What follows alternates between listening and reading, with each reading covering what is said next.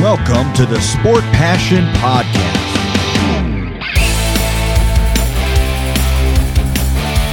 And here is your host, Lars Marendorf.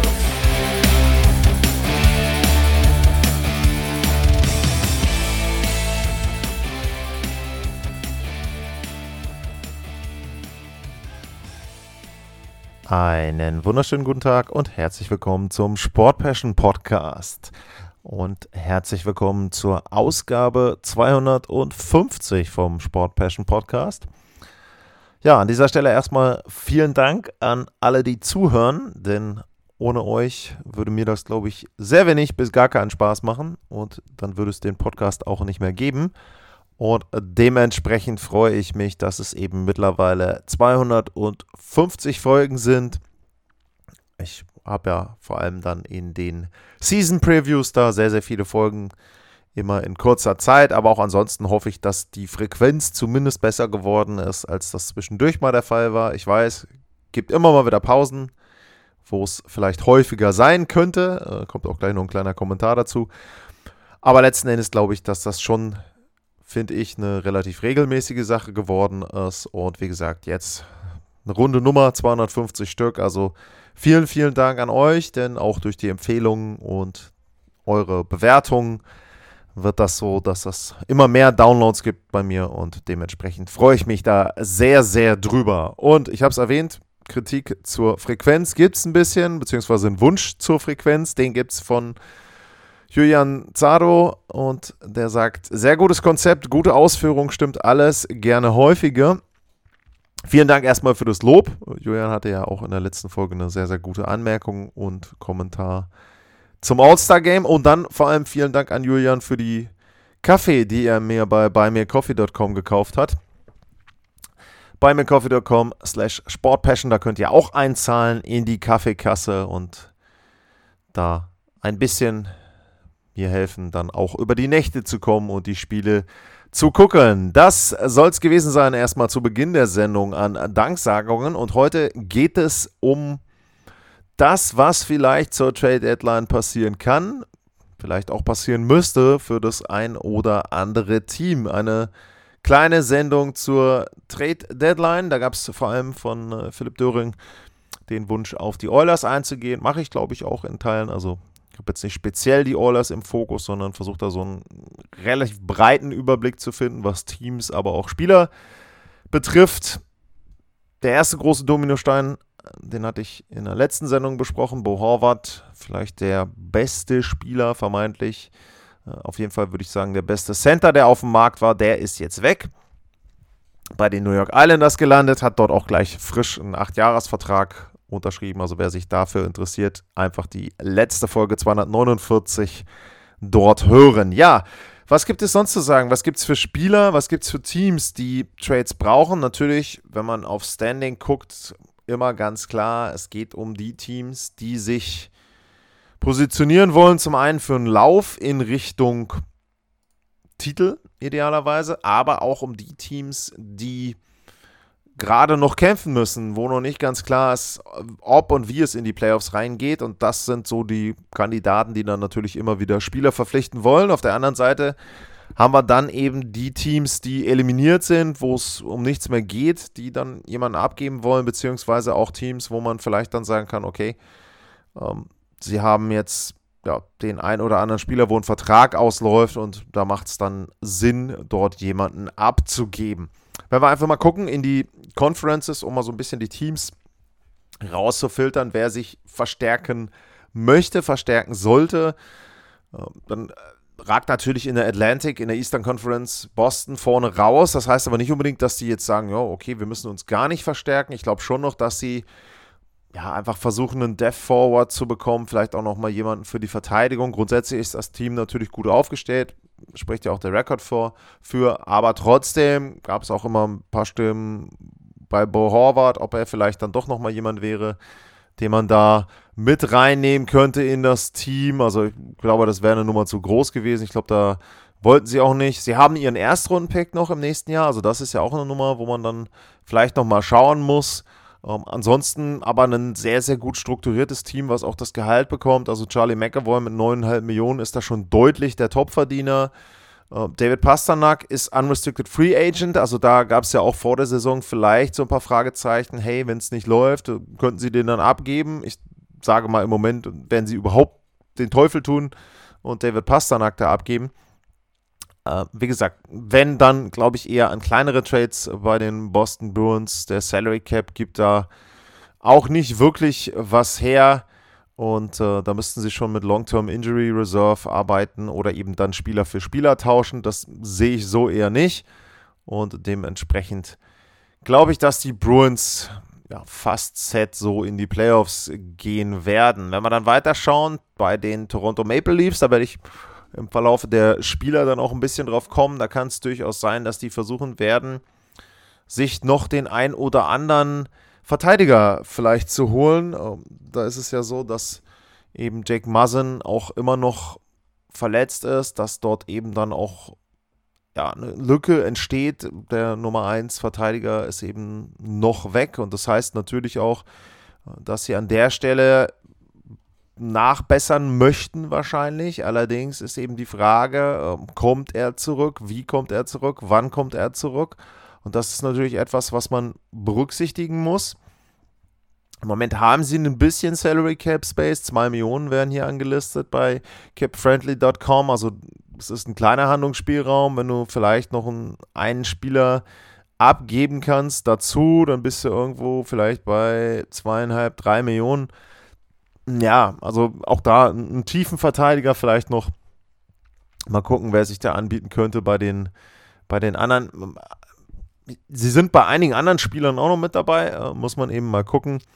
Ähm, wie gesagt, werde ich dann bei den Akteuren noch mit erwähnen. Ansonsten Tampa ist immer gut für eine kleinere Verstärkung. Die Carolina Hurricanes sind ein sehr interessantes Team. Die hatten ja Max Pacioretty sich geholt im Sommer und da war dann relativ schnell die Achillessehne kaputt und dann hieß es aber, ja gut, okay, macht ja nichts, ne, Recovery und er kommt dann im Verlauf der Saison. Er ist auch eingestiegen, hat auch seine Spiele gemacht, aber er hat sich dann eben wieder die Achillessehne gerissen, was natürlich sehr fatal ist, denn wenn das einmal so eine chronische Verletzung wird, dann ist es sehr, sehr schwierig für einen Spieler nochmal vernünftig zurückzukommen. Also erstmal gute Besserung an ihn. Und dann ist das natürlich auch eine schlechte Nachricht fürs Team, denn in den fünf Spielen hat er schon gezeigt, was er ihnen bringen kann, nämlich drei Tore in fünf Spielen. Was jetzt nicht so das Schlechteste ist bei 13:38 Eiszeit. Also, wenn er sich da langsam eingespielt hätte, dann wäre das eine sehr, sehr gute Verstärkung gewesen vorne für die Offensive. Also, da würde ich schon sagen, bei den Carolina Hurricanes kann man sich denken, dass die bei offensiven Spielern nochmal mit reinhorchen werden und versuchen werden, da vielleicht den einen oder anderen dann zu sich zu lotsen. Die New Jersey Devils, da ist es auch so, dass sie ein junges Team sind. Ähm, ist natürlich eine Mannschaft, die jetzt noch nicht für mich zu den Titelkandidaten gezählt werden sollte, aber eben entsprechend ähm, trotzdem, glaube ich, auf der Suche nach Verstärkung ist. Nur Problem, sie sind auch fast capped out, wenn man jetzt den normalen Salary Cap nimmt, wenn man Long-Term Injury mit reinmacht und äh, dann den Deadline Cap Space berechnet, sind sie irgendwo bei 2 Millionen. Erstrundenpick, Zweitrundenpick haben sie auch noch. Also da ist ein bisschen Verhandlungsmasse noch mit dabei. Auch da, wie gesagt, bei den Spielern gab es ein, zwei Gerüchte, wo Carolina vielleicht mit dabei ist. Ähm, müssen wir mal schauen, was dann letzten Endes da realistisch ist. Wir gehen weiter noch im Osten. Die New York Rangers, die werden immer heiß gehandelt. Patrick Kane, da nehme ich nicht viel vorneweg. Der ist jemand, der da immer auftaucht, aber auch bei anderen Spielern. Die Rangers sind auf der Suche, auch offensiv sich da nochmal zu verstärken. Sehen sich, glaube ich, auch als Titelkandidaten, was man jetzt auf den ersten Blick, wenn man sieht, dass sie im Eastern Conference Finale waren letztes Jahr, auch durchaus verstehen kann. Ähm, aber auch da muss man eben gucken, was möglich ist. Die werden sich auch nicht komplett äh, verausgaben wollen. Die Rangers haben tatsächlich, äh, zumindest im Moment, so wie es aussieht, vergleichsweise viel Salary Cap Space. Ähm, Im Moment hier wird von 5,4 Millionen äh, werden hier aufgelistet bei Cap Friendly für den Deadline Cap Space. Also das wäre natürlich was, da kannst du fast einige der Spieler, die ich dann nenne, direkt schlucken. Äh, vielleicht sogar ein oder zwei, wenn noch das abgebende Team da was behalten wird. Sie haben tatsächlich auch ihren eigenen Draft-Pick noch und äh, wenn ich mal gucke, sie haben einen Conditional Draft-Pick von den Dallas Stars und äh, wenn der nicht zieht, ähm, weil er in den Top 10 landet, was im Moment ja unwahrscheinlich ist, denn die Stars werden aller Voraussicht nach die Playoffs erreichen. Das heißt, sie haben dann diesen Pick von den Dallas Stars und hätten zwei Erstrunden-Picks, mit denen sie tauschen könnten. Also das ist schon dann eine kleine Hausnummer. Da kannst du schon, wenn du eben sagst, äh, hier, liebes Team, gib mir deinen Spieler, behalte das halbe Gehalt, kriegst einen Erstrunden-Pick dafür.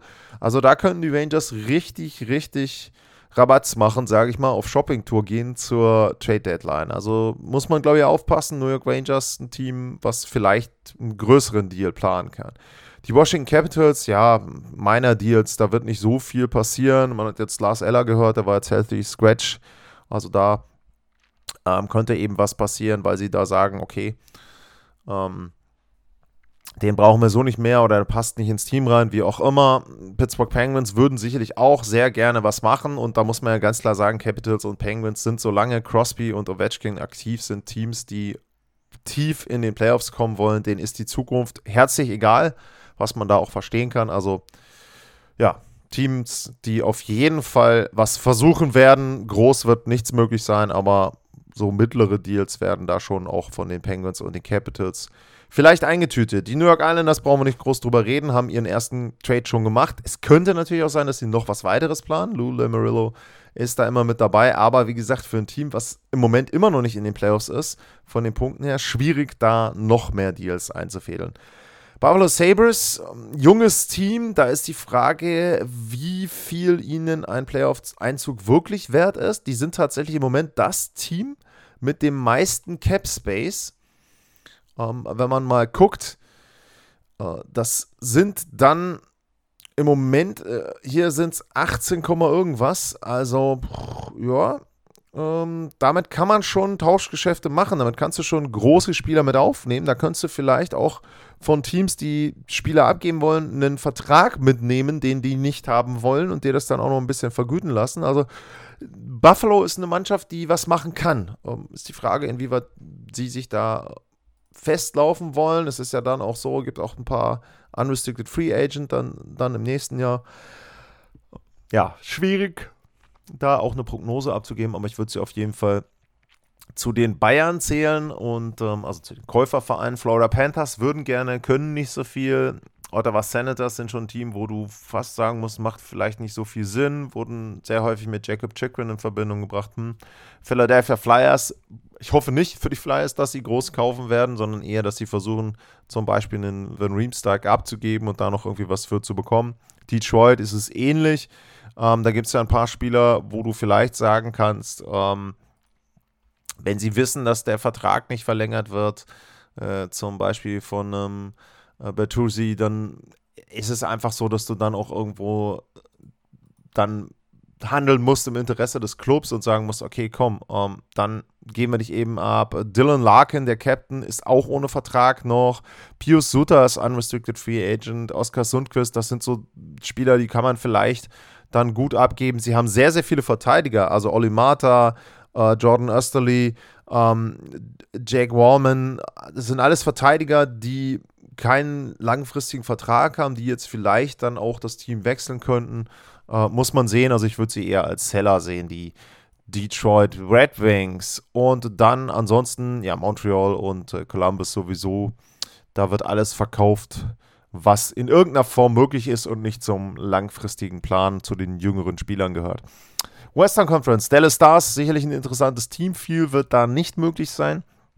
Ist, glaube ich, auch nicht unbedingt nötig, sind ja im Moment immer noch auf 1 in der Conference, in ihrer Division. Also die sind, glaube ich, sehr, sehr zufrieden. Klar, den einen oder anderen meiner Deal, um sich zu verstärken, ähm, sicherlich. Aber ich würde da nichts absolut Wildes erwarten. Wenn man dann dahinter guckt, die Winnipeg Jets, so ein bisschen überraschend, eines der besseren Teams in der Liga. Und äh, da muss man schon sagen, haben ihren Erstrunden-Pick noch, haben Salary Cap Space im Moment, je nachdem, zwischen 5 bis 9 Millionen. Also da wäre vielleicht ein bisschen was möglich. Ähm, Jonathan Tace zum Beispiel habe ich da auch. äh, in einem Artikel gelesen, dass das jemand wäre, wo sie draufschauen. Ähm, wie gesagt, wenn, dann glaube ich eher in der Offensive und wirklich dann jemand wie äh, Tace und als Veteran. Aber wird immer ein bisschen schwierig sein, weil Tace muss dann auch zustimmen, um nach Winnipeg zu gehen. Und das haben wir selten gesehen, dass Spieler, die selber entscheiden können, wo sie hingehen, dann sich für die Winnipeg Jets da entscheiden. Minnesota Wild würden sicherlich gerne, sind aber vom Salary Cap Space her sehr, sehr am Limit. Matt Dumba ist immer jemand, der genannt wird, wo gesagt wird, oh, der wird jetzt weggetauscht. Du musst aber auch ein Team haben, was ihn aufnehmen will und die Minnesota Wild sind mitten im Playoff-Rennen. Also ich sehe jetzt nicht unbedingt, äh, dass da irgendeine andere Mannschaft hingeht und sagt, äh, wir möchten ihn jetzt unbedingt haben und ihr kriegt noch Assets und weiß ich nicht was, vielleicht Spieler für Spieler, aber ja, auch sehr, sehr schwierig. Ähm, dann, wenn man weiter guckt, einen Moment, jetzt haben wir die andere Division Pacific, Seattle Kraken, Bayer-Team, ganz klar, die wollen kaufen, haben drei Zweitrunden-Picks, da muss man aufpassen im Draft, also die können sie durchaus einsetzen, haben ihren Pick auch noch in den nächsten drei Jahren auf jeden Fall. Ist, glaube ich, was, wo sie auf jeden Fall handeln werden, haben auch vergleichsweise viel Salary Cap Space im Moment zwischen 2,3, 3,6 Millionen. Da kann man sich ja auch noch mal ein bisschen was hin und her schieben. Also auch da, ich glaube, die sind nicht abgeneigt, dann sich noch mal jemanden zu holen, der auch wieder ein Death Piece ist, der noch vielleicht ein bisschen mehr Erfahrung noch mit reinbringt, muss man sehen, äh, wer dann da eben bei Seattle auch Sinn macht. Was komplett wild ist, glaube ich, da eher nicht. Ähm, es sei denn, irgendjemand ist an einem Spieler von Seattle intensiv interessiert, was ich jetzt so auf den ersten Blick, glaube ich, nicht so sehen würde. Die Los Angeles Kings sind auf der Suche nach Hilfe in der Verteidigung. Und da ist es schon so, dass man bei den Kings da eben sagen muss, sind auch ein Team, was jetzt eben gut spielt, besser spielt, vielleicht auch wieder, äh, als man das bisher erwarten konnte. Und da ist es schon so, dass sie vielleicht auf der äh, linken Seite jemanden suchen und von der rechten Seite in der Verteidigung jemanden abgeben werden. Um, das wäre so wahrscheinlich dann das, was da passieren kann. Vielleicht auch nochmal gucken in Richtung Torhüter. Da ist es ja im Moment auch so, dass sie mit äh, Phoenix Copley ja im Grunde jemanden haben, der jetzt eher der dritte Torhüter ist. Spielt gut, aber ähm, ob das jetzt so die Lösung ist, mit der du in die Playoffs gehen willst, hm, also vielleicht dann, weiß ich nicht, aber ich glaube mit James Reimer, also zum Beispiel die San Jose Sharks, weiß ich nicht, ob die jetzt gerne mit den Los Angeles Kings einen Trade durchführen würden. Vegas Golden Knights, schwieriges Team, sehr, sehr schwieriges Team. Ausgangslage hat sich komplett verändert. Mark Stone wieder operiert. Zweite Rücken-OP seit Mai, also im Mai das erste Mal, meine ich, operiert. Da hatte er letztes Jahr sehr, sehr große Probleme. Dann eben jetzt nochmal Jack Eichel absolut in der Formkrise. Stevenson, Chandler Stevenson, der All-Star trifft nicht. Also die sind überhaupt nicht gut drauf. 2-6-2 der Rekord in den letzten 10 Spielen komplett abgerutscht. Im Moment sogar in Gefahr, die Playoffs zu verlieren. Jetzt ist es natürlich insoweit sehr schwierig, weil die Vegas Golden Knights haben die höchste Payroll der NHL mit äh, 96,3 Millionen. Jetzt sagt man natürlich, wieso? Salary Cap ist ja aber 82,5. Ja, ist richtig. Allerdings ist es so, sie haben sehr, sehr viel Long-Term Injury Reserve. Also zum Beispiel haben sie ja Shea Weber mit dabei, Robin Lenner, der äh, mittlerweile auch pleite ist, ist ja im Moment auch Long-Term Injury Reserve. Patrick Nolan, Zach Whitecloud. Also da sind einige Spieler drauf, die nicht spielen für die Vegas Golden Knights und auch wie Shea Weber nie spielen werden. Und dementsprechend ist da dann doch wieder ein bisschen Salary Cap Space, wenn sie kreativ sind oder wenn sie eben auch eigene Spieler tauschen. Ähm, muss man sehen. Ich stelle mir das auch wirklich schwierig vor. Ich weiß auch nicht, ob dann irgendwann die anderen General Manager nicht einfach sagen: Oh, komm, Leute, also nicht schon wieder, wir helfen euch jetzt nicht irgendwie aus der Misere raus. Uh, dementsprechend, ich kann mir nicht vorstellen, dass die Golden Knights irgendwas richtig Großes und richtig Verrücktes machen werden. Edmund Oilers, die werden tauschen, meiner Meinung nach. Sie werden versuchen, einen Forward zu bekommen. Jesse Puljujavi ist immer so derjenige, der da genannt wird als jemand, den sie abgeben. Sie sind sicherlich interessiert an Verteidigern. Seit Duncan Keith weg ist, fehlt da vielleicht so ein bisschen was. Ein Veteran. Ähm, ich habe nachher auch bei den Spielern ein paar interessante, die auch mit den Oilers in Verbindung gebracht werden. Also ich glaube schon, dass da die Edmonton Oilers tätig sein werden.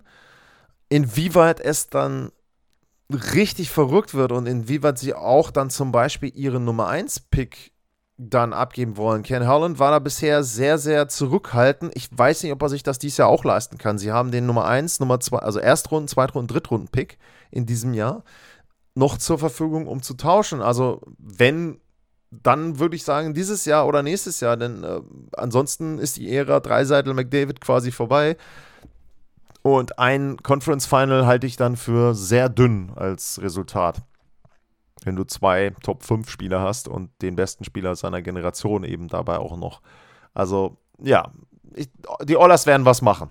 Wie viel möglich ist, muss man sehen. Calgary, sehr schwieriges Team, sehr, sehr schwierig einzuschätzen. Hatte ich ja auch in der Sommerpause gesagt, eine sehr verrückte Offseason, gezwungenermaßen viele Veränderungen, die sie machen mussten, haben sie in der Offseason scheinbar auf dem Papier ganz gut aufgefangen.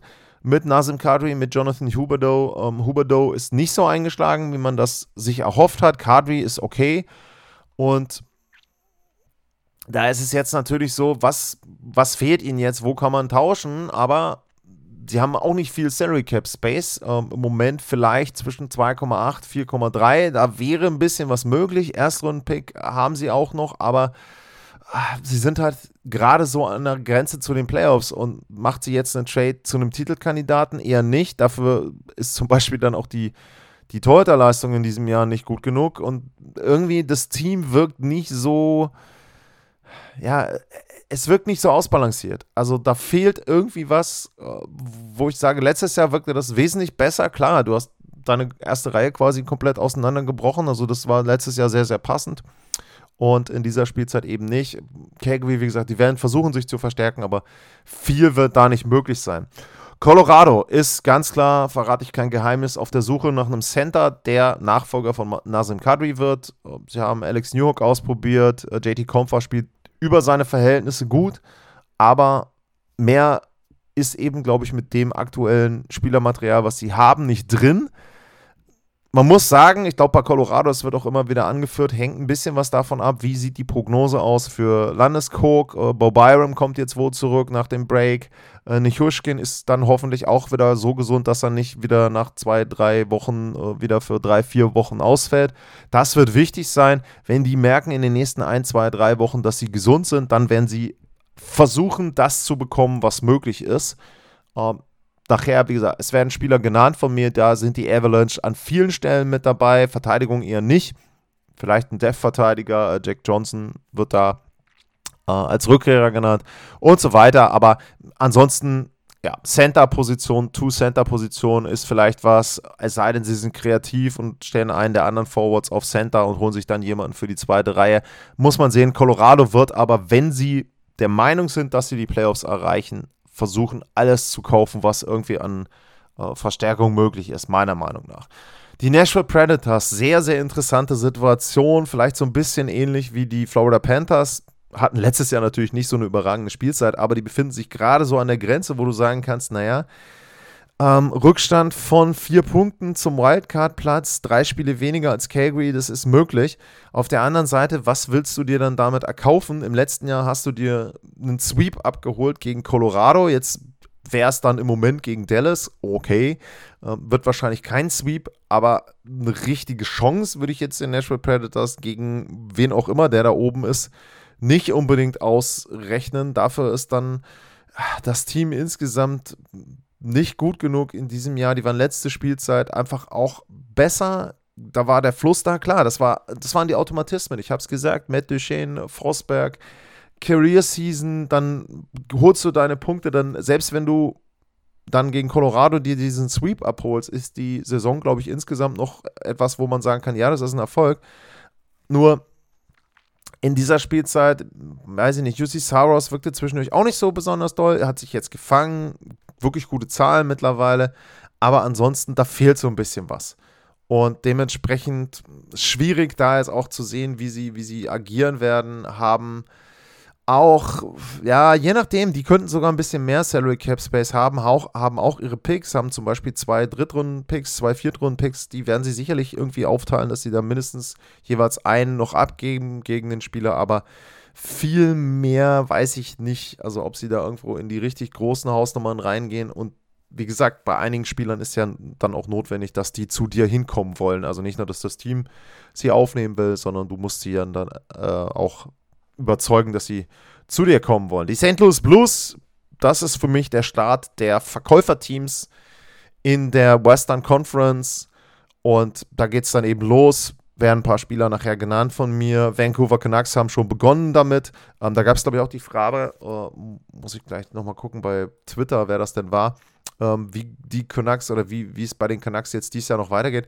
Ähm, ich glaube halt einfach, sie werden hoffentlich aus Sicht der Canucks versuchen, die Spieler loszuwerden, die nicht zum Longtime-Plan gehören.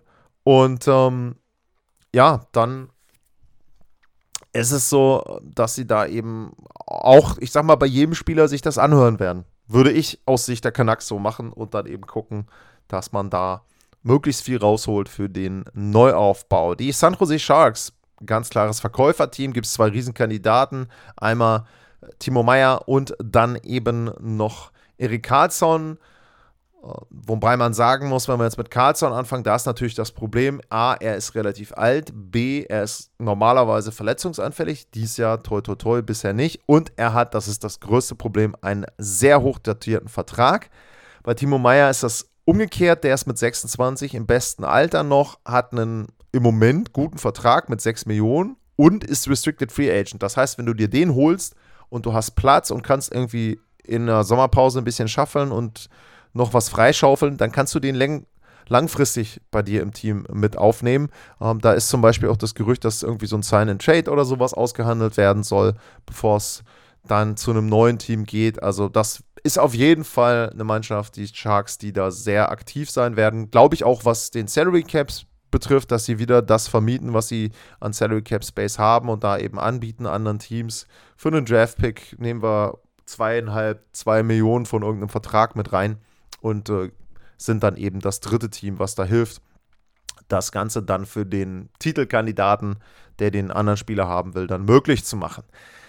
Ja, was gibt es noch zu sagen? Arizona wird verkaufen, was sinnvoll ist. Anaheim Ducks, John Klingberg will man immer verkaufen und die Blackhawks sowieso. Die haben teilweise meiner Meinung nach Spieler so äh, auch nur unter Vertrag genommen, um sie dann jetzt zur Trade Deadline wieder abgeben zu können. Das war so einmal der Rundumblick, sage ich jetzt mal, auf die Teams, grobe Einschätzung zu den einzelnen Teams, wer zu den Verkäufern gehört, vielleicht auch so kleine Einschätzung eben, was möglich ist. Dann gehen wir mal die Spieler durch und ähm, ich habe jetzt hier von TSN das Trade Bait Board zum einen mit dabei. Ich habe mir aber auch Notizen von anderen gemacht. Also das entspricht ungefähr in der Schnittmenge dem, was ihr bei den diversen Seiten findet werdet. Also da unterscheiden sich diese Trade Bait Boards nicht wirklich. Das ist eben die Auflistung der Spieler, wo man sagt, das sind diejenigen, wo wir von ausgehen, dass die getauscht werden.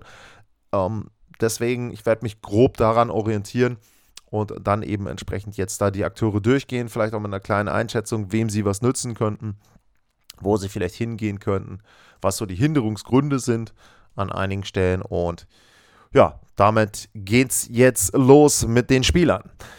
Und derjenige, der bei den meisten Tradeboards, bei denen, die ich gesehen habe, auf 1 ist, das ist Timo Meyer, Flügelstürmer von den San Jose Sharks, 26 Jahre alt, stand zu dem Zeitpunkt, wo ich mir die Statistik gezogen habe, ich weiß gar nicht, ob die letzte Nacht gespielt haben, die Sharks, äh, hatte er 51 Spiele und dabei äh, 28 Tore und 48 Punkte.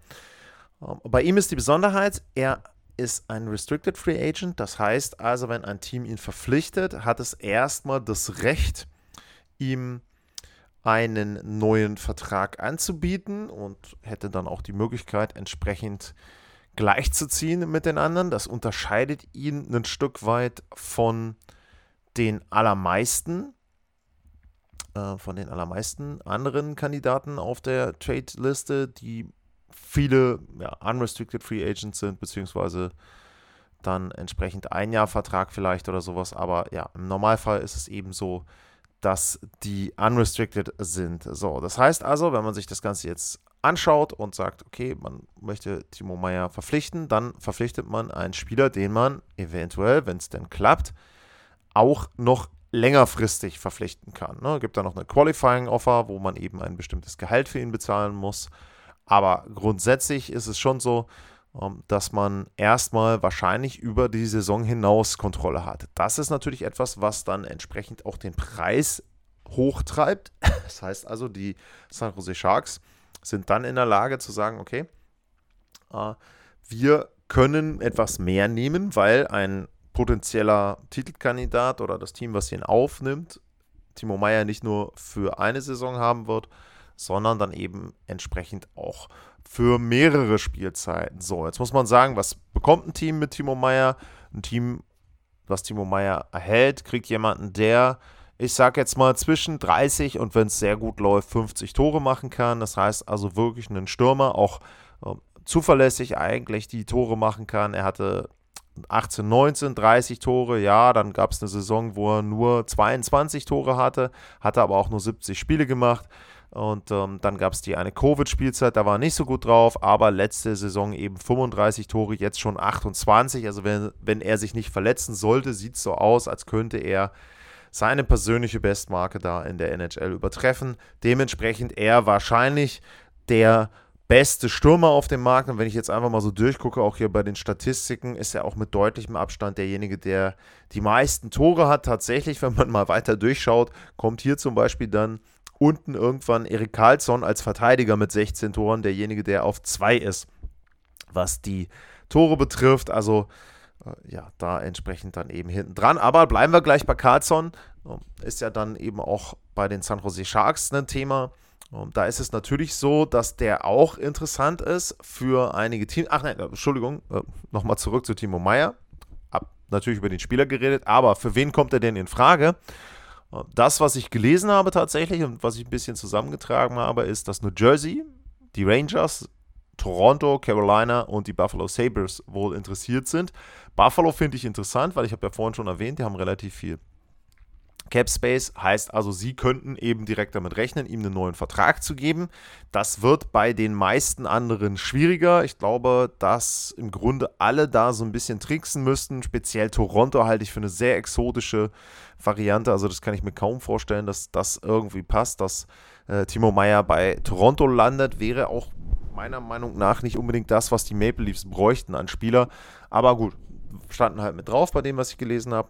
Carolina, insoweit, ich habe erwähnt, Max Pacioretty, zweite Mal Achillessehne verletzt. Da könnte er schon mit reinpassen. Jemand, der Tore macht, der zuverlässig Tore macht, das wäre ideal. Also, wenn ich sagen würde, so, wo wäre der Perfect Fit für mich, wären Carolina und vielleicht die Buffalo Sabres durchaus zwei Teams, wo man sagen könnte, passt da richtig gut rein.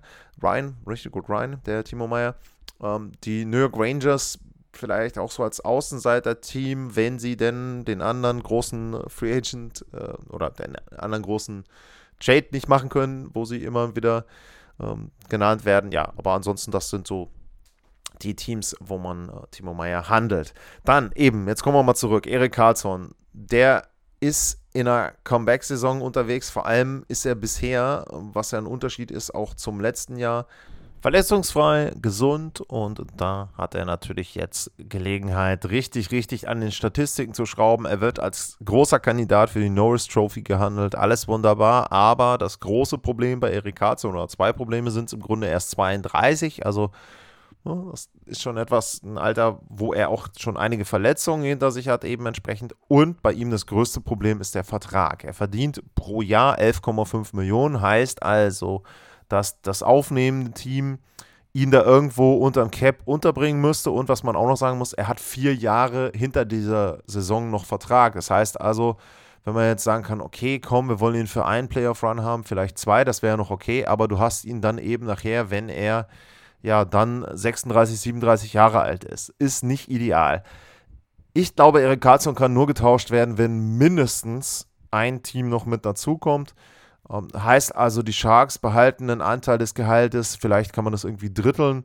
Ähm, ein Team ein Drittel, ähm, die Sharks ein Drittel und dann äh, das aufnehmende Team auch noch ein Drittel, dann bist du bei knapp unter 4 Millionen. Dann kann ich mir schon vorstellen, dass er irgendwo mit reinkommen könnte, aber im Moment sehe ich das äh, nicht so richtig. Und ähm, ja, es gab auch immer mal wieder die Rü Gerüchte, auch jetzt schon während der Saison, dass die Ottawa Senators vielleicht interessiert sein könnten, ähm, dass man da eben sagen könnte, okay, Ähm, das ist ein Homecoming, eine ne gute Story, viel good Story. Er ist auch im Sommer immer wohl wieder noch in Ottawa oder in der Nähe unterwegs, wo er ja auch schon lange Zeit gespielt hat. Ähm, ja, wäre ganz nett. Auf der anderen Seite, ähm, vom Vertrag her passt er eben nicht so wirklich rein, ähm, weil er eben noch lange Vertrag hat und da also auch entsprechend nicht so richtig in die Altersstruktur reinpasst. Sie haben mit Claude Giroux auch einen Veteranen, der im Prinzip schon die Jungen führen soll. Also ähm, ja, weiß ich nicht. Sie suchen einen Verteidiger, ganz klar Ottawa, aber hm, wirkt jetzt nicht so wie der ideale Fit für mich. Die anderen Teams, die einen Verteidiger suchen, Toronto, Edmonton, dafür ist er A, glaube ich, zu teuer und B, ist er ihnen dann wahrscheinlich auch ein Stück weit zu alt. Edmonton könnte man natürlich sagen, mit Duncan Keith im letzten Jahr jemanden verloren. Klar, also ich sage jetzt mal so, wenn sie es irgendwie hinkriegen, machen die Teams das auch. Also ich glaube jetzt nicht, dass Toronto oder Edmonton wirklich Nein sagen würden, wenn sie in irgendeiner Form, ohne groß den Kern zu gefährden, einen Erik Karlsson bekommen könnten und der Vertrag ist dann eben, weiß ich nicht, 4 äh, Millionen, 5 Millionen, vielleicht 6 Millionen pro Jahr. Das geht eigentlich dann noch. Ähm, dann machen die Teams das auch. Also gar keine Frage. Aber äh, eher unwahrscheinlich für mich, eher insgesamt unwahrscheinlich, glaube ich, äh, dass Erik Karlsson den Verein wechselt. Ein weiterer Verteidiger allerdings, da ist die Wahrscheinlichkeit schon wesentlich höher, dass der ein neues Logo auf der Brust trägt. Das ist Jacob Chikrin von den Arizona Coyotes. Und der wird ja im Grunde schon seit anderthalb Jahren groß gehandelt, also als jemand, der demnächst einen neuen Arbeitgeber hat. Aber man muss eben sagen, da wurde auch jetzt erstmal abgewartet, weil er verletzt war im letzten Jahr, weil er dann zu der zu Beginn der Saison jetzt auch nochmal verletzt war. Mittlerweile ist er wieder gesund und mittlerweile ist es auch so, dass er eben dann auch entsprechend wieder spielt. Und wenn ich mal gucke, er hat jetzt 35 Spiele, 27 Punkte, 23 Minuten im Schnitt pro Partie, also absolut zuverlässig mittlerweile. Er kann links spielen, kann rechts spielen, ähm, ist auch da ein bisschen flexibler einsetzbar. Und was bei ihm natürlich wirklich das Geniale ist, der ist vergleichsweise jung, der ist 24, hat ein Cap-Hit von 4,6 und nur noch zwei Jahre Vertragslaufzeit. Also schon ein sehr, sehr gutes Paket. Dementsprechend allerdings auch die Forderung. Die Arizona Coyotes fordern, glaube ich, ähm, Erstrunden-Pick, glaube Erstrunden, Drittrunden-Pick und ein Prospect dazu. Das kann nicht jedes Team zahlen. Und da muss man eben gucken. Aber ganz klar, ich habe es ja eben schon gesagt, die Teams, die ich erwähnt habe, Ottawa auch, sicher, Toronto auf jeden Fall und Edmonton, aber zum Beispiel auch die Los Angeles Kings sind da eine Mannschaft, die dort zumindest mal vorfühlen wird. Und ähm, wenn ihr mich jetzt fragen würdet, würde ich einfach mal aus, aus Außenseitergründen sagen, die Kings machen am Ende das Rennen. Fände ich auch irgendwie interessant, weil Ottawa, äh, weil Toronto und Edmonton schätzt man so, hm, ja, Titelkandidat. Die Kings laufen ein bisschen so unterm Radar im Moment, sind auch vorne mit dabei in der Pacific. Die Pacific ist nicht gut, also muss man ja wirklich sagen, der Westen insgesamt ist eher durchwachsen, kein richtiges Spitzenteam aktuell, hat viele Gründe, aber ähm, im Pazifik ist es dann vor allem auch so. Und wie gesagt, ich sehe da im Moment ähm, Los Angeles mit einer guten Chance, ihn zu bekommen. Wenn es dann Toronto oder Edmonton wird, ja, auch nicht schlecht. Ähm, vielleicht auch irgendwas Verrücktes und äh, die Tampa Bay Lightning hauen da irgendwie mit rein. Ich weiß es nicht. Aber ähm, eher, wie gesagt, die drei Teams, Los Angeles, Edmonton, Toronto bei Jacob Chikrin sind schon diejenigen, wo ich da sagen würde, das ist jemand, ja, da könnte er landen. Dann gehen wir mal weiter hier in der Liste. Ähm, nächste wirklich, wirklich große Name und das ist dann die andere Alternative, wo die Rangers immer wieder gehandelt werden. Patrick Kane von den Chicago Blackhawks. Flügelstürmer. Spielt keine so gute Saison für seine Verhältnisse, war ja die letzten Jahre immer zuverlässig bei einem Punkt oder ein bisschen drüber pro Partie. Dies Jahr nicht. Liegt aber auch daran, dass natürlich die Mannschaft insgesamt nicht so besonders gut ist, dass die Mannschaft da eben auch entsprechend ja, ihm nicht so die Unterstützung gibt, wie man das vielleicht in den letzten Jahren noch hatte. Sie haben ja sehr, sehr abgebaut, die Chicago Blackhawks viel abgegeben und Ziel ist ganz klar zu tanken und das hat auch so ein bisschen eben dann Einfluss auf das, was äh, Patrick Kane zeigen kann und ja, er hat jetzt in diesem Jahr hat er 34 Punkte in 45 Spielen. Ich glaube, wenn er ein Team hätte, wo er bessere Mitspieler hätte, wäre er ganz klar in der Lage, da auch wieder gute Zahlen abzuliefern. Frage ist bei ihm, wichtigste Frage ist, will er überhaupt weg? Jetzt sah das für mich im letzten Jahr so aus, im Sommer äh, auch im Grunde ist nur die Frage, er entscheidet sich zum einen A, wann er weg will und B, wohin er will. Er hat eine No-Movement-Clause, kann also vollkommen alleine entscheiden, wo möchte ich hin, kann sich sein Team aussuchen, so wie letztes Jahr Claude Giroux, wenn er sagt, ich möchte dahin und nur dahin und nicht irgendwo anders hin, dann müssen die Chicago Blackhawks, wenn sie ihn denn abgeben wollen, diesen Wunsch erfüllen. Die beiden Teams, die da immer wieder genannt werden, sind die New York Rangers, weil natürlich da die alte Connection besteht zum Bradman, zu Artemi Panarin, der ja auch bei den Blackhawks gespielt hat, und die Colorado Avalanche. Wobei bei der Avalanche gesagt werden muss, einen Flügelstürmer suchen sie nicht zwangsläufig, aber wie gesagt, äh, wenn sie dann einfach da durchwürfeln und ein bisschen umstellen und jemand anderen dann eben als Center hinstellen, dann ist es durchaus möglich, dass sie eben Patrick Kane dann auch holen.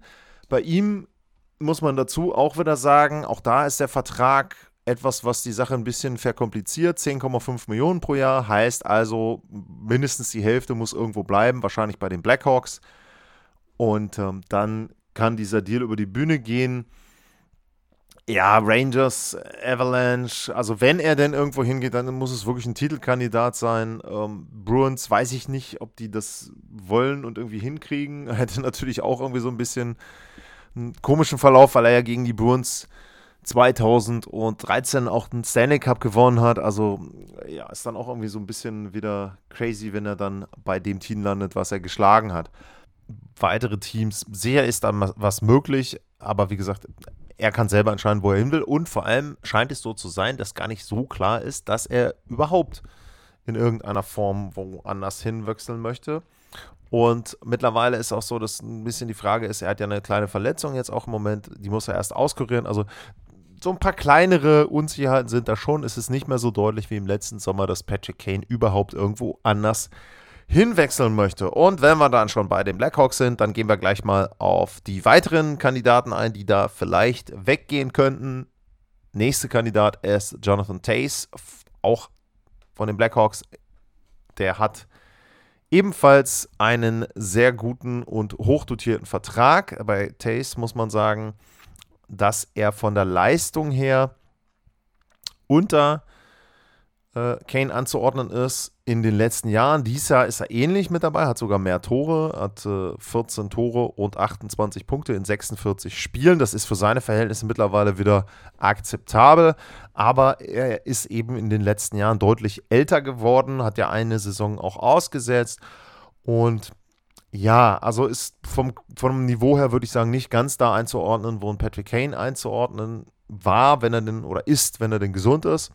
Bei Jonathan Tace ist aber die Situation, dass er eben Center ist und wenn man sich jetzt mal die anderen Center anguckt, dann ist er hinter Ryan O'Reilly, der ist noch da. Aber ansonsten ist er dann eben die Nummer zwei, würde ich jetzt sagen, wenn man so guckt, was da an Centern wahrscheinlich zur Verfügung steht und dementsprechend könnte man natürlich auch sagen, könnte einen hohen Preis bringen, aber auch bei ihm ist so, er kann selber entscheiden, wo er hin will.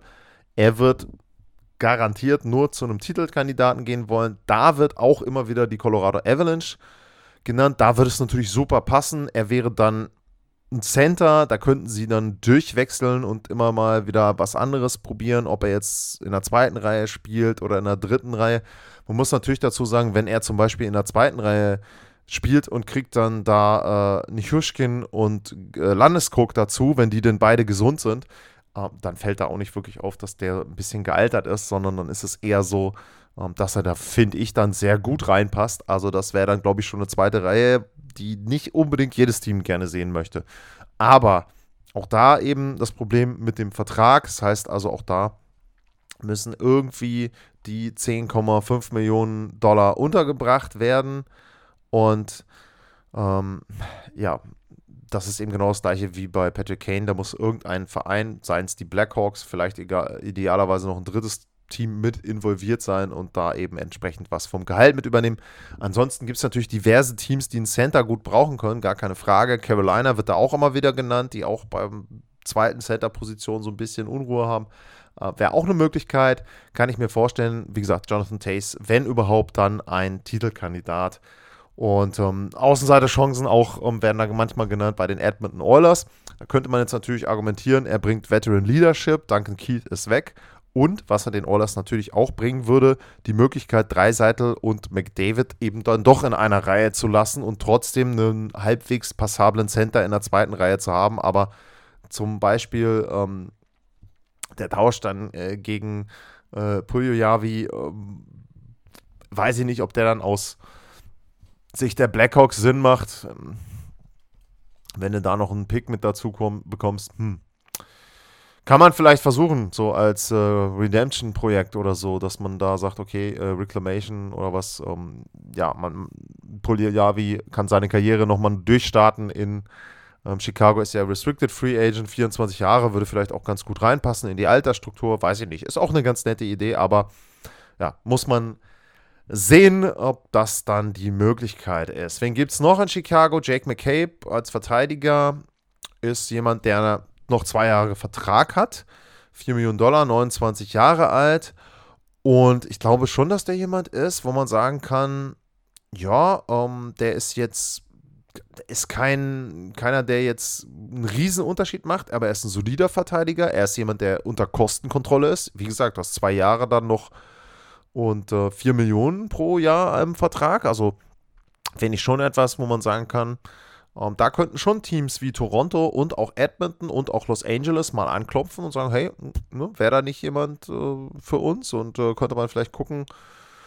Ähm, ja, weiß ich nicht. Wenn sogar Chicago davon die Hälfte an Gehalt behalten würde, wäre es super. Ähm, dann für 2 Millionen, zwei Jahre so ein Verteidiger, also nicht schlecht. Allerdings, wenn das der Fall ist, dann kannst du auch viele andere mit nennen. Dann könntest du wirklich im Prinzip jeden, der irgendwie eine Titelchance hat, mit nennen. Denn ein Verteidiger, der sage ich mal, den du flexibel vielleicht als 4, 5, 6, 7 einsetzen kannst, ne? je nachdem, wie du es haben willst.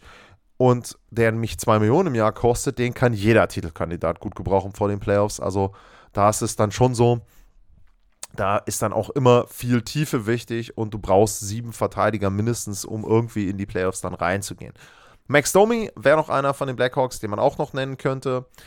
Der hat den Vorteil, dass er als Center oder Flügelspieler einsetzbar ist. Ist sicherlich jetzt nicht top-notch, also ne, überhaupt gar keine Frage. Ähm, spielt im Moment eben auch als Center, hat auch 14 Tore, also mit Tace, äh, wenn man den Vergleich da nimmt, der hat mehr Punkte als Jonathan Tace. Ist auch natürlich jünger, 27 Jahre, Vertrag läuft aus, 3 Millionen, sehr niedrig. Also, das wäre auch schon jemand, wo man sagen könnte: Jo, ähm, den kann auch ein Titelkandidat gut gebrauchen der kann dann in der zweiten, dritten, vierten Reihe überall spielen, so ungefähr, ne? je nachdem, wo du ihn brauchst. Man muss aber ähm, dazu so ein bisschen sagen, er hat jetzt in den Playoffs ja letztes Jahr für Carolina gespielt, 14 Spiele, 6 Punkte, war jetzt nicht so mega überzeugend. Ähm, ja, also wird sicherlich bei einem anderen Team landen, glaube ich, aber auch da, hm, wenn der zu eurem Team kommt, nicht gleich die Sektkorken knallen lassen, sondern immer gucken, wie er dann auch reinpasst. Wenn er gute Mitspieler hat, hoffe ich äh, dann auch für das Team, dass er sich da so ein bisschen mit anpasst. Aber ansonsten ist das eben etwas, äh, wo man vorsichtig sein muss. Er hat einen Track Record, der nicht so besonders gut ist und er hat ja auch schon einen Grund, dass er eben in den letzten Jahren andere Teams auch hatte, immer mal wieder. Also ja, fröhlich durchgewechselt. Ähm, Sam Lafferty wird noch genannt, teilweise äh, Flügelspieler von den Blackhawks, ja, auch anderthalb Millionen, ein Jahr Vertrag.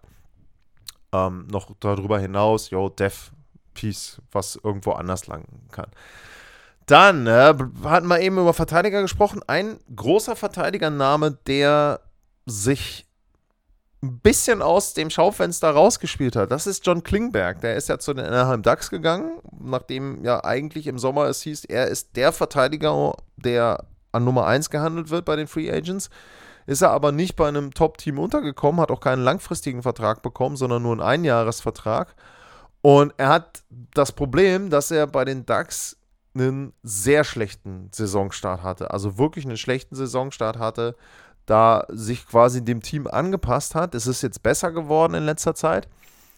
Und er hat so ein bisschen gezeigt, dass er anknüpfen kann an das, was er in Dallas an Leistungen aufs Eis gebracht hat, ist jetzt im Moment bei 17 Punkten in 43 Spielen. Klar, ist Verteidiger ist jetzt nicht mega Kriterium, aber er ist natürlich ein offensiver Verteidiger. Das heißt, jemand, der ihn verpflichtet, möchte zum Beispiel auch sein Powerplay beleben, möchte natürlich auch irgendwo gucken, äh, dass er da auch ein bisschen was ähm, eben dann auch von der Verteidigerposition in Richtung Offensive mit generieren kann. Er ist kein Shutdown-Defender, gar keine Frage.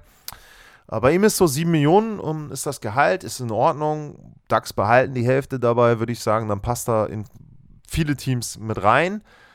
Aber ähm, was man da jetzt sagen muss, aus seiner Sicht schlecht, ähm, seine No-Movement-Clause oder No-Trade-Clause, also egal, was er hatte, ist ausgelaufen. Jetzt können die DAX quasi bestimmen, wo er hingeht. Ist für ihn schlecht, für Anaheim gut, damit sie dann auch irgendwie da einen Gegenwert bekommen. Er wird woanders landen, glaube ich. Frage ist, ob er wirklich irgendwo beim Contender landet. Namen, die Teams, die genannt werden, sind die Oilers, äh, sind die Maple Leafs. Sicherlich da auch wieder die Frage, inwieweit sie sich das leisten können, inwieweit es auch reinpasst. Ob ein offensiver Verteidiger jetzt wirklich das ist, was Edmonton braucht, hm, ja, Nurse ist jetzt nicht so überragend, habe ich mich schon des Öfteren mal zu geäußert, dass ich da der Meinung bin, ist eben nicht erste Kategorie. Klingberg ist es auch nicht mehr, aber vielleicht dann auch als Ergänzung für dreieinhalb Millionen. Frage ist halt, was die DAX dafür haben wollen. Also im Moment ein Erstrunden-Pick. Wenn man allerdings überlegt, letztes Jahr Ben Sherrod hat auch einen Erstrunden-Pick bekommen. Also äh, ja, kann natürlich durchaus möglich sein, dass er da auch dann für den Preis über den Ladentisch geht, sozusagen. Dann gucken wir mal hier weiter. Der nächste, der genannt wird, und den hatte ich eben auch schon erwähnt, ist ein Center, Ryan O'Reilly von den St. Louis Blues. Der ist im Moment noch verletzt und er ist auch nicht mehr so gut, wie er das vor Jahren mal war. Aber man muss natürlich dazu sagen, ist ein Veteran Leader, ist jemand, der schon Stanley Cup gewonnen hat als Captain, jemand, der sehr, sehr gut spielen kann in, der, in den Playoffs. Also wirklich da genau das, was du als Titelcontender brauchst. 7,5 Millionen ist sein Gehalt. Hälfte behält St. Louis, dann passt er auch wieder in sehr, sehr viele Dinge mit rein, in sehr, sehr viele Teams mit rein.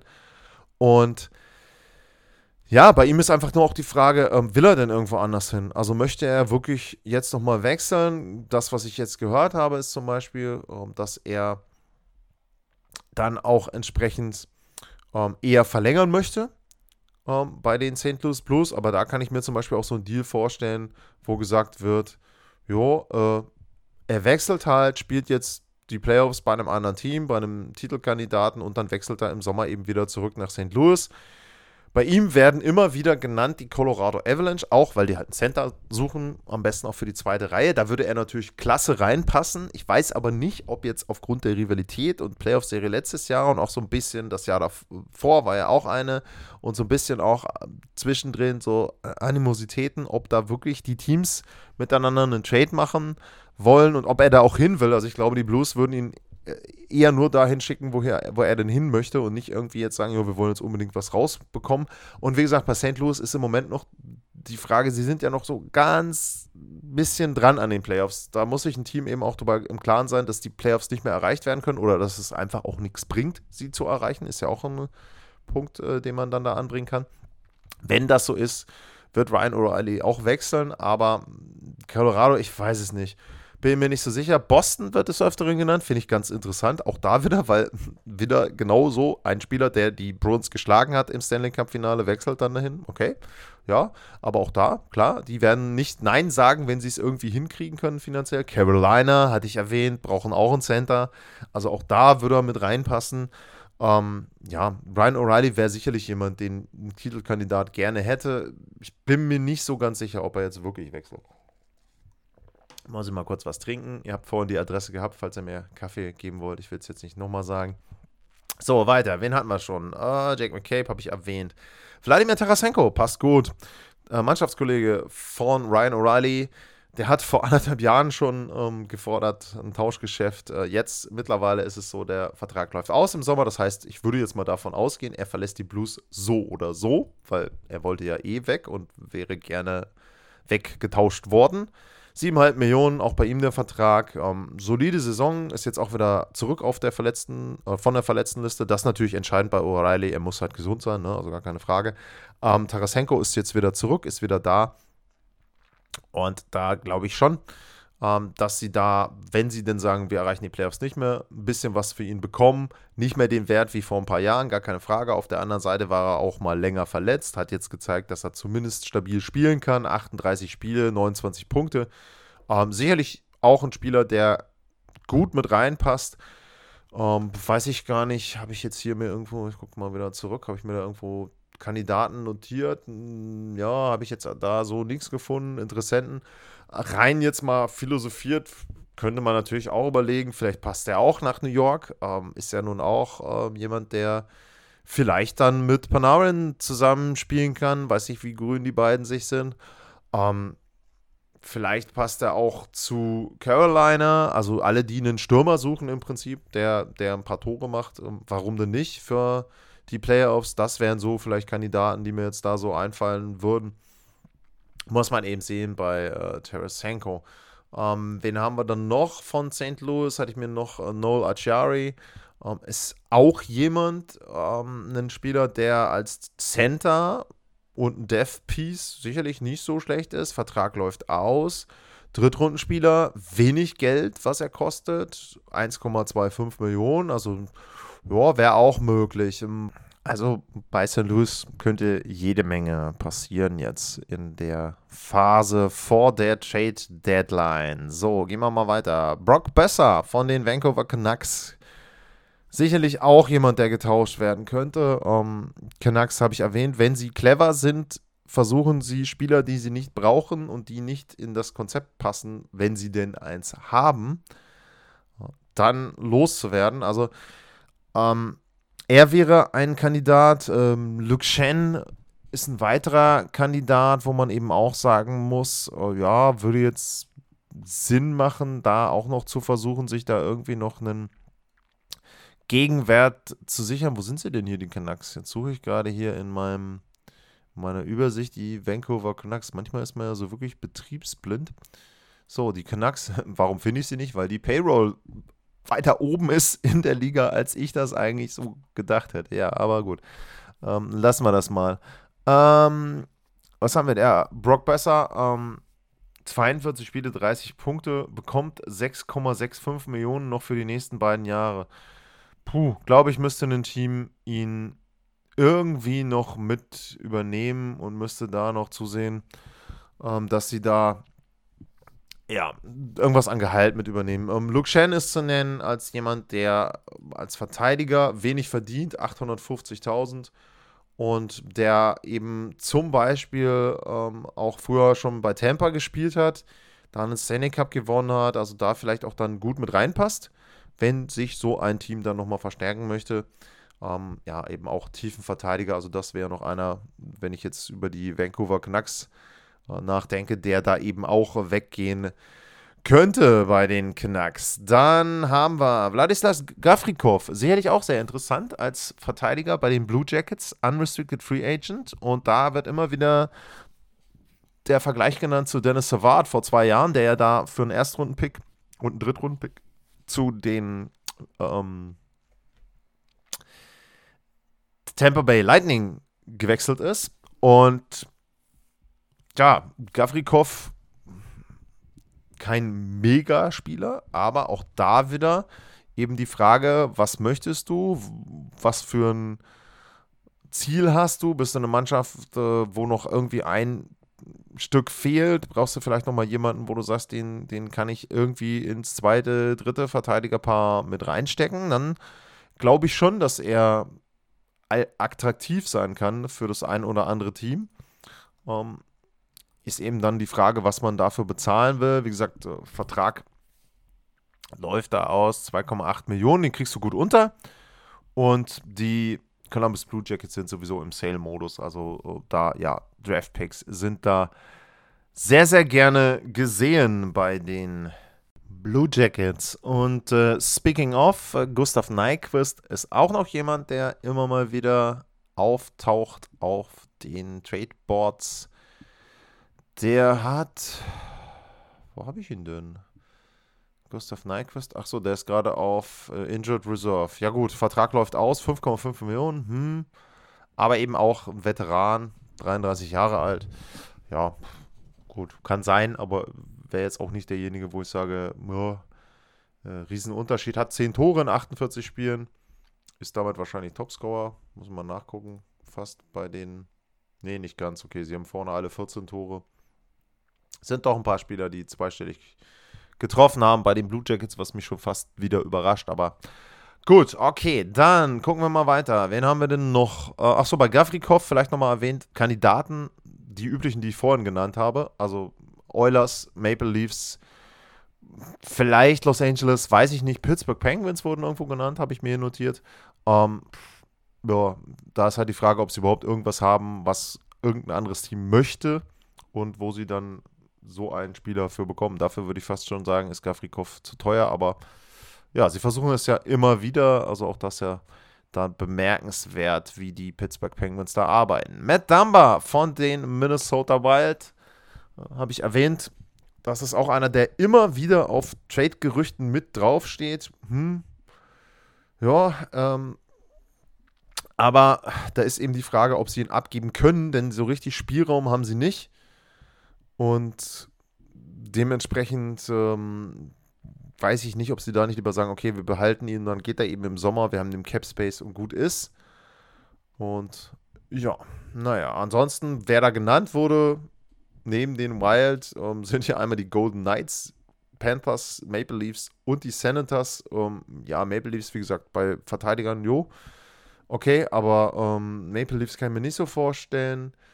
Ähm, Florida Panthers, weiß ich nicht, auch da ist immer abhängig davon, als was sehen sie sich. Klar, die wollen in die Playoffs kommen, aber ähm, ist es so, dass sie da viel Spielraum haben? Die sind eigentlich auch capped out. Also schwierig, schwierig, da irgendwen als wirklichen Nummer 1 Kandidaten zu sehen. Ähm, dann Shane Gostisbehere von den Arizona Coyotes, auch ein Verteidiger, solide, 4,5 Millionen pro Jahr, da muss Arizona sicherlich ein bisschen was von behalten, damit er bei irgendeinem Contender unterkommen kann. Aber ja, jemand, der den Verein wechseln kann, viel mehr.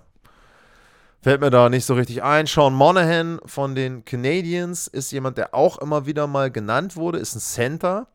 Bei Monahan ist allerdings das Problem, dass er in den letzten Jahren immer wieder Verletzungsprobleme hatte, dass man also da nie weiß, wie gesund ist er denn.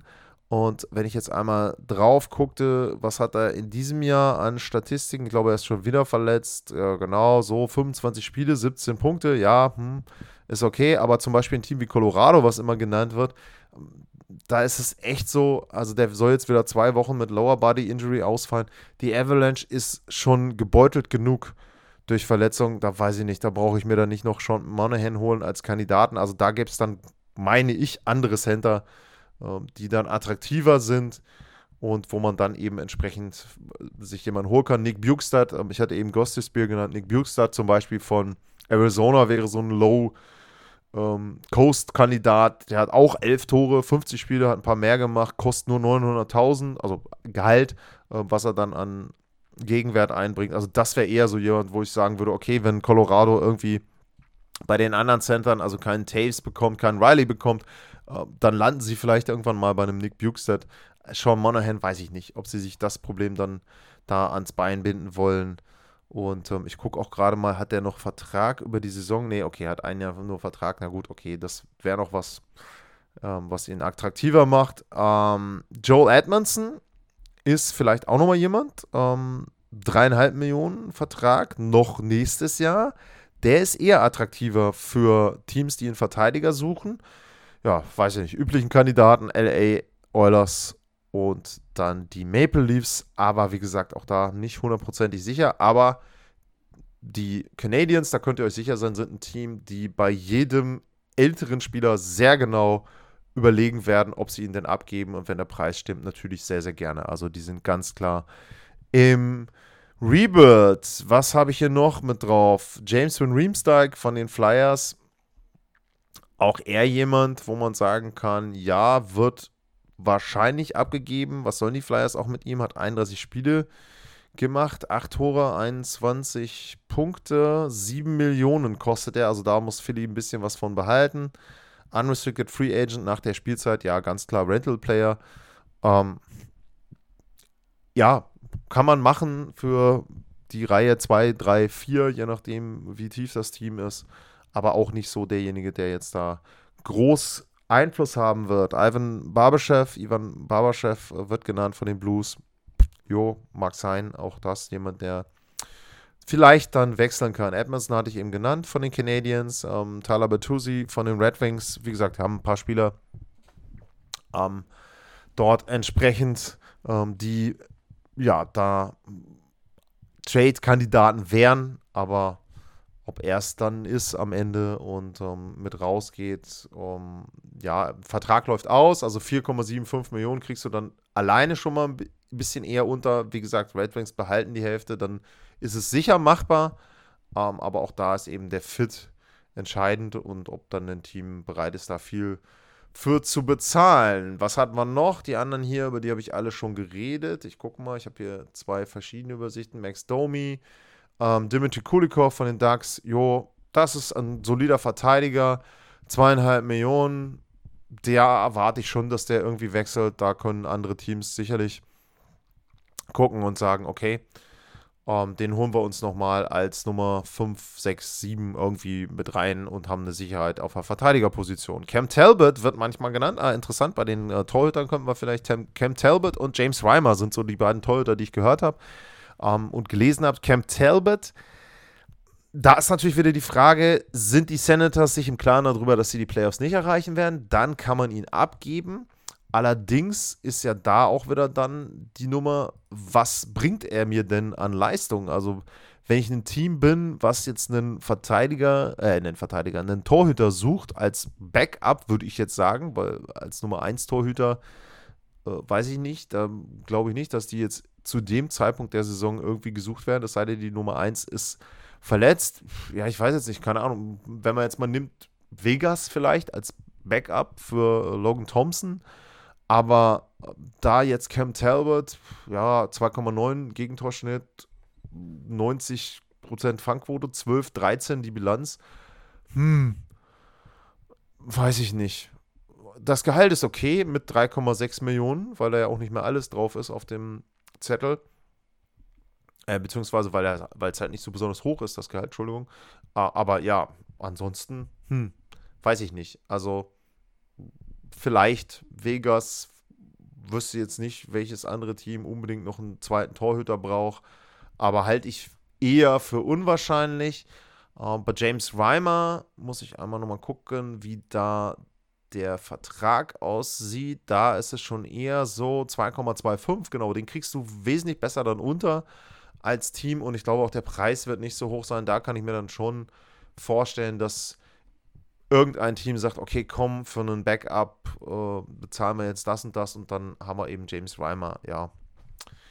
Ist in Ordnung. Ähm, Jesse Puljojavi von den Oilers habe ich genannt ist eben so, dass da die Frage ist, äh, wann Kala Yamamoto zurückkommt. Wenn er zurückkommt, müssen sie irgendwie ein bisschen deichseln mit dem Cap und dann wäre der Finne eben schon jemand, den man abgeben könnte und wo man dann sagen kann, okay, da kann ich irgendwo ein bisschen Platz freischaufeln, aber man muss auch da dann erwähnen, er hat halt keinen großen Markt. Also er hat in den letzten Jahren nicht wirklich Werbung für sich gemacht und teilweise wird eben auch erwähnt, dass Edmonton ihn vielleicht einfach mit einem Draftpick irgendwo hinsteckt, damit sie Cap Space haben, damit sie dann vielleicht irgendwie einen Verteidiger holen können. Und wenn man jetzt noch über Edmonton nachdenkt, natürlich würden die auch gerne für die mittleren sechs, Reihe 2, Reihe 3 nochmal irgendwie einen Stürmer haben, wenn es möglich ist, das Ganze mit äh, Puyoyavi irgendwie in einem Package zu deichseln, und dann am Ende bei einem Verteidiger rauskommen für die ersten beiden Paare und bei einem Stürmer, wie gesagt, für die Reihe 2 und 3, wäre, glaube ich, so das Idealszenario für die Edmonton Oilers. Dann, was gibt es noch? Wen habe ich hier noch? Jack Roslovic wurde immer wieder genannt bei den Blue Jackets, hat mit 25 noch ein Jahr Vertrag bei 4 Millionen. Weiß man nicht, ob der Vertrag da nicht schon fast wieder ein bisschen hochdotiert ist. Enttäuscht auch sehr, wie viele bei den Blue Jackets weiß ich auch nicht, ob da jemand jetzt sagt, den hole ich mir, weil er hat keine Erfahrung, hat bisher keinen großen Erfolg gehabt in der NHL. Also dafür dann 4 Millionen, hm, glaube ich eher nicht. Ähm, Andreas Athanasio von den Blackhawks wird auch des Öfteren genannt. Sehr schneller Spieler, sehr interessanter Spieler. Ist auch jemand, der schon mal wirklich gut war. Ähm, Vertrag läuft aus, 3 Millionen, 10 Tore bisher dieses Jahr. Ja, okay, kann ich mir auch nochmal vorstellen, dass der irgendwo anders dann eine neue Heimat findet. Und da eben die Blackhawks sagen, jo, ne, zack, Draft-Pick her, sehr, sehr gerne, aber nichts Hohes, also ein Erstrunden-Pick oder sowas. Ne, das glaube ich nicht. Keine Ahnung, ein Zweitrunden- und ein Fünftrunden-Pick oder irgendwie sowas äh, für Athanasiu. Und ähm, dann ist auch gut. Und dann will ich noch einmal hier durchgehen. Wen haben wir alles gehabt? Ich gucke mal einmal hier meine Liste durch. Gibt es da irgendwas, wo ich sage, den haben wir vergessen? Äh, Karel Wellmaker von den Arizona Coyotes, wenn man den Torhintermarkt noch mit betrachten will. Sicherlich, die Zahlen sind erstmal auch nicht so dolle. 3,19, 90,7 die Fangquote. Aber er hat noch zwei Jahre Vertrag, 2,73 Millionen. Das macht ihn schon mal sehr interessant, 26 Jahre alt. Und natürlich musst du berücksichtigen, wo spielt er denn? Spielt in Arizona, eines der schlechtesten Teams der Liga. Also kann man die Zahlen auch wieder so ein bisschen einordnen. Ja, bei ihm, wie gesagt, kann ich mir auch vorstellen, der könnte wechseln. Und ähm, da würde dann ein Team zuschlagen. Vielleicht nicht unbedingt ein Contender, irgendwie ein Team, was in den Playoffs ist und was vielleicht dann auch für die nächsten zwei Jahre noch einen weiteren Torhüter sucht. So, das war einmal querbeet meine Gedanken zu den Teams und Spielern vor der Trade Deadline. Mal schauen, ob irgendetwas, was ich heute so angedeutet habe, überhaupt Realität wird. Also es wird natürlich Tauschgeschäfte geben, aber Frage ist immer, wie viel. Zum Beispiel Top-Kandidaten wie Kane und Tace ähm, entscheiden eben selber. So, und wenn die beiden sagen, nee, wir wollen Legenden bleiben, wir wollen nur bei den Chicago Blackhawks spielen, was ich auch genial finde, wenn Spieler eben sagen, ähm, in dem Fall ja auch, wir haben drei Stanley Cups gewonnen. Wir sind, sobald wir hier das äh, Spielen beenden, so schnell es geht, hängen unsere Trikots oben an der Hallendecke. Ja, warum sollst du wechseln? Ne? Also, das ist ja, Geld brauchen die beiden dann auch nicht mehr. Würden sie wahrscheinlich bei den Blackhawks trotzdem noch kriegen in den nächsten Jahren, wenn sie jetzt irgendwie sagen, wir hätten gerne nochmal jeder zwei Jahresvertrag oder was. Wäre, glaube ich, auch noch drin, aber ja, dann interessiert mich natürlich, wie bei allem, wie immer, eure Meinung. At Lars-Mar, info at sportpassion.de. Schreibt mir, was ihr von meinen Ausführungen haltet, was ihr selber glaubt. Vielleicht habt ihr auch selber noch Ideen, was weiß ich, Trade-Vorschläge oder mein Team braucht aber das und das. Was hältst du davon? Sehr, sehr gerne. Wie gesagt, at Lars-Mar, info at sportpassion.de. Das sind die Wege, wo ihr mit mir in Kontakt treten könntet. Ansonsten vielen, vielen Dank. Nochmal sei erwähnt, 250 Sendungen sind auch euer Verdienst. Das macht mir im Moment richtig, richtig Spaß. Und für heute vielen Dank fürs Zuhören. Bleibt gesund und tschüss.